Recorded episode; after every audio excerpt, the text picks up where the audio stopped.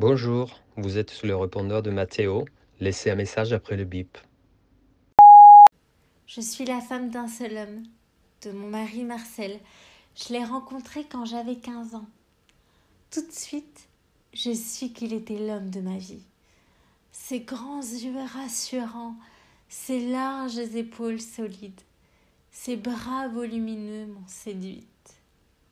J'ai dû patienter pour l'épouser et me donner à lui. Vierge et inexpérimentée, j'ai tout appris de lui. C'était bien avec Marcel. Il me portait avec beaucoup d'attention, jamais de routine, toujours de la tendresse. Nous avons fait quatre enfants dans le bonheur. On ne roulait pas sur Nord, mais nous étions soudés. Oh, je l'ai jamais trompé, non. J'étais si heureuse.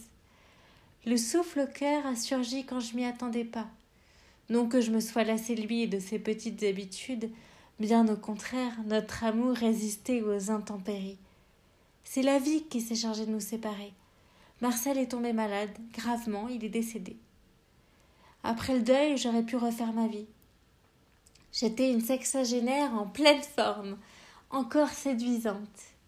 J'y ai renoncé, par amour pour lui. Personne ne pouvait le remplacer. Je suis restée veuve. La solitude, la mélancolie m'ont envahie. Je n'étais pas encore tout à fait morte, mais plus totalement vivante. J'ai succombé au plaisir solitaire. Je n'ai pas à en rougir, j'en parle sans tabou.